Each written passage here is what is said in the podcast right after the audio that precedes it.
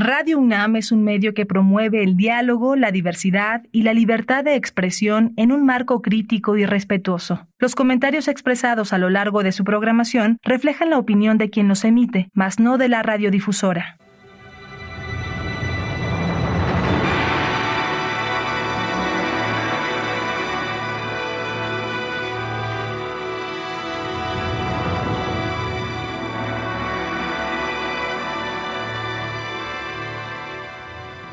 Radio Universidad Nacional Autónoma de México presenta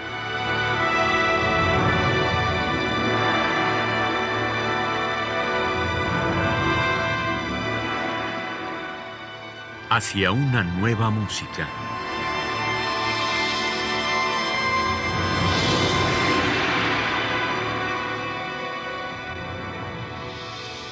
Programa a cargo de Ana Lara. Muy buenas tardes y muy feliz año 2024. El día de hoy tenemos el tercer y último programa dedicado a Gerardo Tamés, que está esta tarde con nosotros. Bienvenido, Gerardo. Hola, ¿qué tal? Feliz año. Bueno, el día de hoy vamos a hablar de un tema que a mí me, me interesa mucho, me apasiona, que es la transcripción. Tú, aparte de guitarrista y de compositor, eres arreglista y parte del trabajo del arreglista es hacer transcripciones. Pero es un arte que, que, es muy distinto al de la composición. Cuéntanos un poco, en primer lugar, cómo llegaste tú ahí, tus experiencias. Bueno, eh, eh, realmente mis primeras experiencias fue justamente con folcloristas, pero era como hacer arreglos de, composiciones o, de piezas que estábamos haciendo. Pero luego vinieron eh, grabaciones de, solistas que también tenían que ver con la cuestión del folclore eh, eh, y nuevo canto latinoamericano. Y entonces se, requería que fuera ya grabaciones, pero ya con ciertos arreglos, ¿no? Arreglos sencillos, con guitarras y a veces con, metíamos cello, violín cuestiones de ese tipo.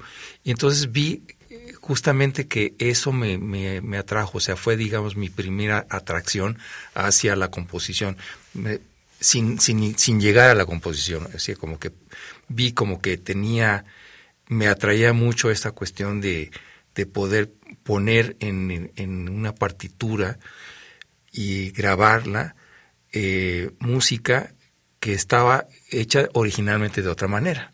A partir de ahí empezaron, digamos, mis mi afición, digamos, a hacer, la, a hacer los arreglos. Entonces, cada que podía hacía arreglos para el grupo o hacía arreglos para, para otros compositores, otros cantantes o, otros grupos inclusive. Em, bueno, yo aquí un pequeño paréntesis porque esa es la mejor escuela de composición y de orquestación. Sí, sí, sí, sí, efectivamente. O sea, yo sin saberlo yo ya estaba aprendiendo de, de, composición porque estaba yo haciendo más bien arreglos, ¿no? Pero cuando haces un arreglo tienes que hacer una introducción. Y la introducción es algo que no está originalmente escrito en, en, la composición, en la, en la pieza, ¿no? Sino que te la tienes que poner, sobre todo en música popular, ¿no? Entonces, ahí fue como que de alguna manera, sin querer, yo ya estaba componiendo, pero estaba componiendo cosas pequeñas. A veces me salieron a hacer música para cine o para televisión, cosas muy, muy discretas y poquito, pero pero que también me interesó mucho, ¿no? Porque entonces era también como que plasmar cosas que en la imagen también me estaba diciendo, ¿no? Entonces, después de eso, pues yo ya, la transcripción empecé ya también por ver ya obras, eh, o sea, obras ya obras ya hechas, ¿no? O sea, originalmente, no sé, por ejemplo, Vivaldi o este o eh, bueno como ahora el, el, danzón 2 de Arturo Márquez, el guapango de Moncayo, inclusive hice una transcripción para cuatro guitarras de eh, sones de mariachi de, de, Galindo, en fin, y lo que lo que me fascinó de ahí es que no es una cuestión nada más de, de apuntar las notas y ya, ¿no? sino que uno tiene que como que ver cuál es el corazón, cuál es la esencia de la obra y plasmarla en el instrumento como si fuera hecho para ese instrumento. Y de alguna manera creo que sí lo he logrado, por lo menos en un buen porcentaje, porque mm, de repente siento que, bueno, si la guitarra no lo puede tocar así, pero lo puede tocar de, otra manera, y se siente que es, que es la pieza original, ¿no? Ese es, más o menos lo que yo siento que es la, la, transcripción. Ahora, la transcripción es un poco más, es, es como un arreglo, pero el arreglo es, puede uno tener un poco más de libertades, porque finalmente pues uno agrega eh, cosas ahí, ¿no? Pero, claro, en, el, en, el, caso de la transcripción, pues no puedes agregar gran cosa. No. Porque traicionas el espíritu de la pieza. Exactamente. Entonces uno tiene que como que ser como muy cauteloso en ese sentido, pero a la vez ser también audaz en, en el sentido de que apropiarse la música. Me gusta escuchar la obra. Me gusta escucharla mucho, irla imaginando cómo la voy a hacer en, transcripciones, ¿no? Por ejemplo, el, el danzón 2 de Arturo Márquez, un día nomás lo agarré así, de, de oído agarré los, los primeros 21 compases, que es el tema, en la guitarra, y vi que en la guitarra se podía tocar perfectamente bien. Pero dije, bueno, pero si esto lo puedo tocar en la guitarra, claro, después ya se complica porque hay otras voces, pero eh, eh, dije, pues esto se puede hacer para el ensamble o se puede hacer inclusive para otro inclusive también tengo una versión para tres guitarras, pero me gustó mucho la eh, esta alternativa de buscar la versión del ensamble. Sí, pero a ver, ¿cómo, ¿cómo le haces? Porque estamos hablando de una orquesta y no es una orquesta chiquita, ¿no? Que tiene muchas voces y tiene muchos planos. Este, ¿Cómo haces para que eso mantenga la esencia para un ensamble? Uno tiene que escoger porque como dices hay muchos elementos, pero ¿cuáles son los principales? ¿Cuáles son los esenciales en donde si le quito esto no se pierde el otro? ¿no? Mm. Y eso es lo que yo he tratado de hacer con, con, mis transcripciones. ¿no? Eh, busco los elementos que en general, bueno, ya sabemos que tenemos como una melodía, tenemos un acompañamiento, tenemos un bajo, tenemos una parte percutiva, pero dices, bueno, ¿qué tal si le quito esto? que le, O sea, tenemos esos elementos grandes. Y aparte, pues ya la orquestación, pues ya son colores, ¿no? Ahí sí digamos que dicen, bueno, uno se reduce a cierto tipo de colores, pero hay cierto tipo de, de modos de producción de sonido de los instrumentos a los que estás eh, haciendo la transcripción, que también te puede reproducir algo novedoso, ¿sí? yo creo que si uno se va a tratar de buscar por qué le pusieron este color el, compositor, porque quería producir un cierto contraste. ¿no? Entonces, no voy, a, no a poder reproducir el mismo color, pero sí voy a poder reproducir el contraste si yo tengo claro que es un contraste. ¿no? o que tengo o que es un es una voz que hay que destacar pero hay que destacarla siempre en la parte de los bajos bueno pues entonces se lo se lo dedico o se lo pongo a, a una parte que, que, sea, por ejemplo, en los bajos del arpa o en los bajos de, de, la, de la guitarra. Es, es, es muy sutil, pero, pero sí se puede hacer, o sea, como que hay, hay música mucha música que, que, se ha hecho de esa manera. Pues muy interesante. Pues vamos a escuchar, si te parece bien, tu versión, porque además, bueno, ya platicaremos de eso, porque eh, el mismo Arturo Márquez ha hecho transcripciones de, del danzón para diferentes ensambles, me parece. Sí, sí. Así que sería interesante ver lo que hace él y, y comparar con lo que haces tú. En otro programa será. Pero ahora vamos a escuchar entonces la versión de Gerardo Tamés de el danzón número 2 de Arturo Márquez en la interpretación del ensamble Tierra Mestiza.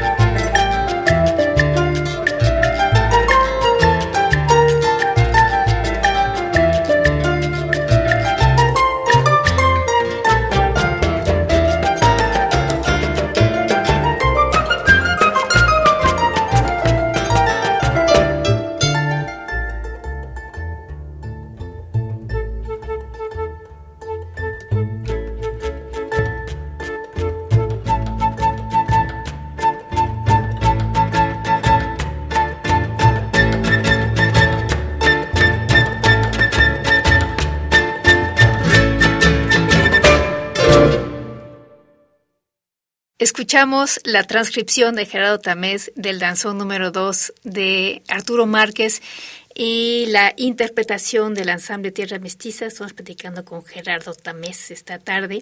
Bueno, eh, efectivamente las transcripciones, eh, hay muchos compositores que hacen versiones distintas de sus obras. Pienso, por ejemplo, en la suite lírica de Alban Berg, que hay una versión para cuarteto de cuerdas y luego hizo una versión para orquesta de cuerdas. Y uno diría, pues, o cuerdas, ¿no? Sí cambia enormemente por la densidad. ¿no? Las cosas que, que, eran transparentes en la versión de cuarteto de cuerdas, cuando está en una orquesta, suena una cosa muy distinta. Eh, con más razón, si estamos hablando de, de, una obra que fue pensada para, para la orquesta. Y aquí llegamos al, al tema de tu concierto para guitarra y orquesta, que vamos a escuchar en la interpretación de, de, del ensamble Tierra Mestiza. Aquí cuéntanos el origen de este concierto, este, cuéntanos del estreno y luego cuéntanos de esta transcripción. Bueno, esta obra fue un, una, un encargo de, de, una institución ya desaparecida, eh, Fonapaz. Realmente yo nunca había escrito nada para orquesta a ese nivel. Había hecho algunos arreglos, cuestiones así, pero no había hecho escrito para orquesta. Entonces sí fue una, una experiencia muy, muy especial porque era como que me estaba iniciando en algo así tan... Eh, con una orquestación ya más, más grande. Bueno, siempre da mucho susto. mucho susto, mucho susto. La primera obra y la segunda y todas. Sí, sí, sí. Pero bueno, el caso es que eh, como yo tenía ese aprendizaje, especialmente en Calarse había aprendido esto, la cuestión de que de lo de Ravel, que, que, se iba por ese camino de, tomar el piano y después ya lo, ejecutaba en la orquesta. Yo tomé también el mismo camino, o sea, escribí para, para piano y, y para piano y, y la guitarra, ¿sí? Entonces, ya que lo tenía, entonces ya empecé a hacer la orquestación. Aunque actualmente ya no es necesariamente la metodología que yo uso, pero, pero en aquel entonces yo sentía que sí tenía que ir a aprender de los, de los grandes maestros y... Sobre todo que te dé el control de la forma. Sí, sí, exactamente, sí. Y además, y además en esa época en donde todos escribíamos este lapicito y este y la reglita y todo eso. Y mucha goma. Sí, mucha, mucha goma, sí. Entonces, así lo hice y, bueno, finalmente se hizo la, la versión, se estrenó en el, en el, año 1982, yo lo toqué como solista con la Orquesta Sinfónica Nacional. Y, ¿Quién dirigía? Eh, Tarcisio Medina, mm. sí, eh, este, que era el, director invitado. Eh, después de eso, bueno, pues pues hubo, claro, interés, pero entonces decíamos, necesitamos la reducción. Bueno, entonces ya hice la reducción bien para piano, porque la, tenía, pero no, no la tenía así como que bien, la reducción para piano y guitarra. Pero después empezaron a, salir también como que los pedidos, oye, pues, tengo una orquesta de cuerdas o tengo una orquesta de cámara, pero no tenemos la orquesta completa. Entonces hice varias versiones, hice varias versiones. Y entonces, entre ellas, hice la versión, y aunque esta era pues, para una orquesta completa, bueno, orquesta a dos, ¿no? Digamos, o sea, no, no una orquesta muy grande, pero sí una orquesta, pero todos los alientos, metales, eh, todo, ¿no? Entonces, pensé en hacer una versión para el ensamble de Tierra Mestiza. Nuevamente, como habíamos dicho, que donde tenemos la flauta, el violín, el arpa, la guitarra, por supuesto, como solista, y las percusiones, ¿sí? Entonces, eh, y, también me, metí un, un, guitarrón en, en, esa versión, en la versión que está, que la versión que está grabada.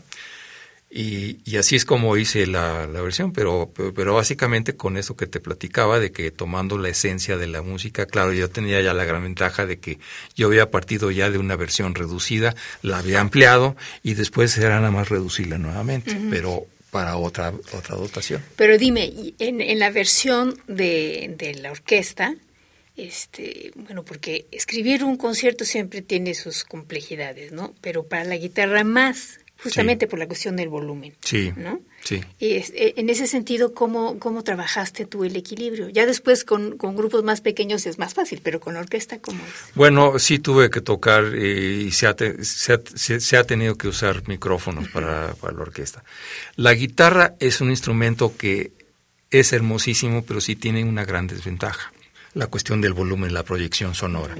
Sin embargo, pues a pesar de eso, la guitarra por eh, ya también como que ha, ha, evolucionado también la tecnología para hacer instrumentos que son más sonoros por un lado y por otro lado también hay equipos de reproducción que ya son muy sutiles que, que no te distorsionan el timbre del sonido, ¿no? Y muchas veces ni te das cuenta que, que, está reproducida la guitarra, pero sí está como que ya en un cierto nivel.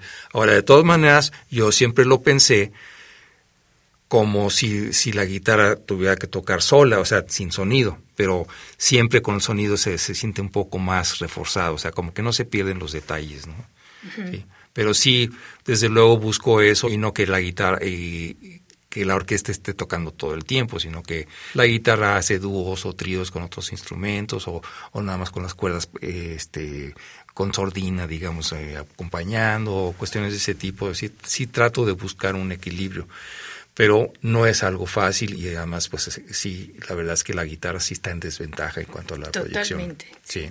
Bueno, ahora hablemos concretamente del concierto San Ángel. Sí.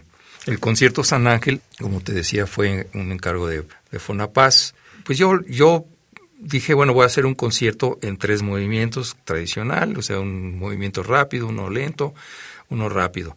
El primero creo que le llamé alegro moderato, el segundo es un aire de pirecua, es, es un ritmo de, de, del son de la pirecua de Michoacán. Es un género muy hermoso, el sonecito. Y el tercero, pues este, también movimiento rápido, nada más que con ahí, ahí con, con, también con esos tiempos irregulares que me gusta usar, ¿no? 10 octavos y 6 cuartos y 7 y cosas de ese tipo, ¿no? Pero que creo que quedó, quedó bien armado y este y esta versión eh, bueno la, la, la, había hecho yo para, para, para la orquesta se estrenó en Bellas Artes en 1980 y eh, ahora, sí se basa mucho en, en la esencia, eh, como es natural en mi trayectoria, tiene muchos elementos de música mexicana. Y eh, entonces sí el, el, el, primer movimiento sí tiene eh, elementos de son, aunque también de repente se escuchan como, como un poquito la, la jota española, un poquito por ahí, o sea, como la reminiscencia de la guitarra española, ¿no? Y el tercer movimiento, pues también es como un son, pues un son rápido, pero en un ritmo 6-8 más 2-4, que nos, siempre nos da una cierta irregularidad, pero una irregularidad que, que digamos que se va llevando este concepto eh, eh, sistemáticamente, entonces ya se acostumbra el oído a escucharlo de esa manera. Bueno, pues vamos a escuchar de Gerardo Tamés el concierto San Ángel, con él en la guitarra y el ensamble Tierra Mestiza, que está integrado, Gerardo. Está integrado por eh, Carlos García en las percusiones, en la flauta, por eh, Teodoro Galvez en el violín, por Mercedes Gómez en el arpa y, y yo en la guitarra.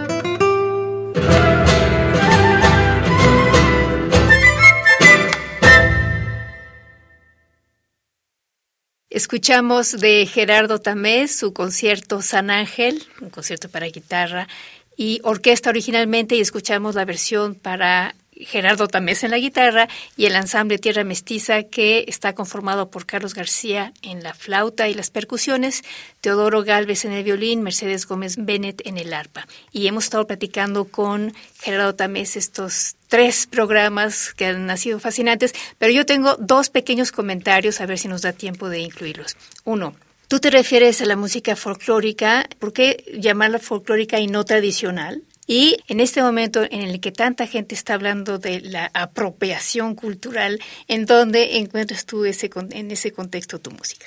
Eh, no me voy a meter mucho en esta cuestión de, son debates que luego dicen si es folclórica, que si es tradicional, que si yo. Tradicional, yo supongo que es, es, es música que, que por tradición siempre se va tocando pero yo creo que también el folclore también, eh, también tiene su evolución. Entonces, no es tradicional en el sentido de que siempre se va a escuchar exactamente igual, porque pues las personas, las generaciones las vamos a ir recibiendo de una manera o de otra, ¿no? Pero sí es eh, folclórica en el sentido de que la pertenece a una cierta comunidad, al contrario de la música popular que puede ser como que de, de una, una zona mucho más amplia Generalmente la música folclórica pertenece a una, una zona, es anónima y además pues es una, una música que es para la comunidad, ¿no? No es música de concierto, digamos, ¿no? Y la música popular sí puede ser de concierto. Y la otra pregunta que me decías... De la apropiación cultural. Bueno, yo creo que la, la riqueza cultural es de todos.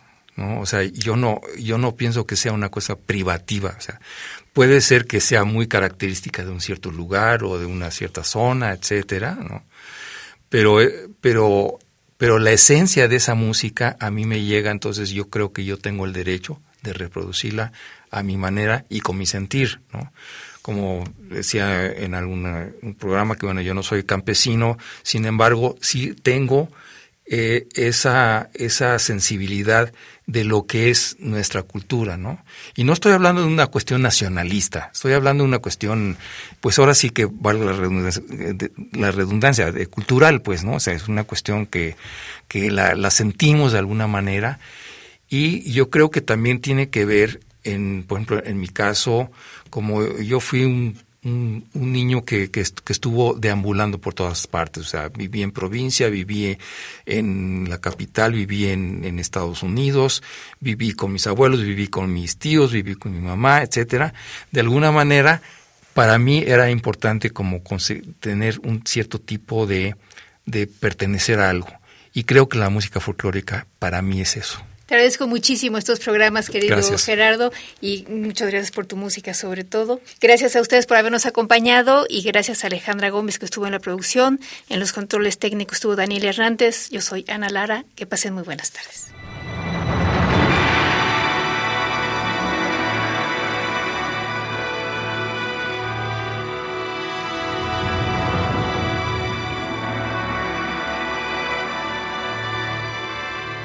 Radio Universidad Nacional Autónoma de México presentó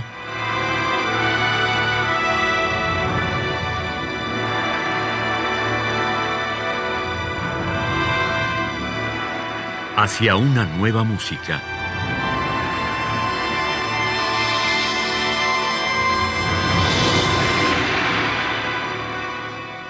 Programa a cargo de Ana Lara. Radio UNAM. Experiencia sonora.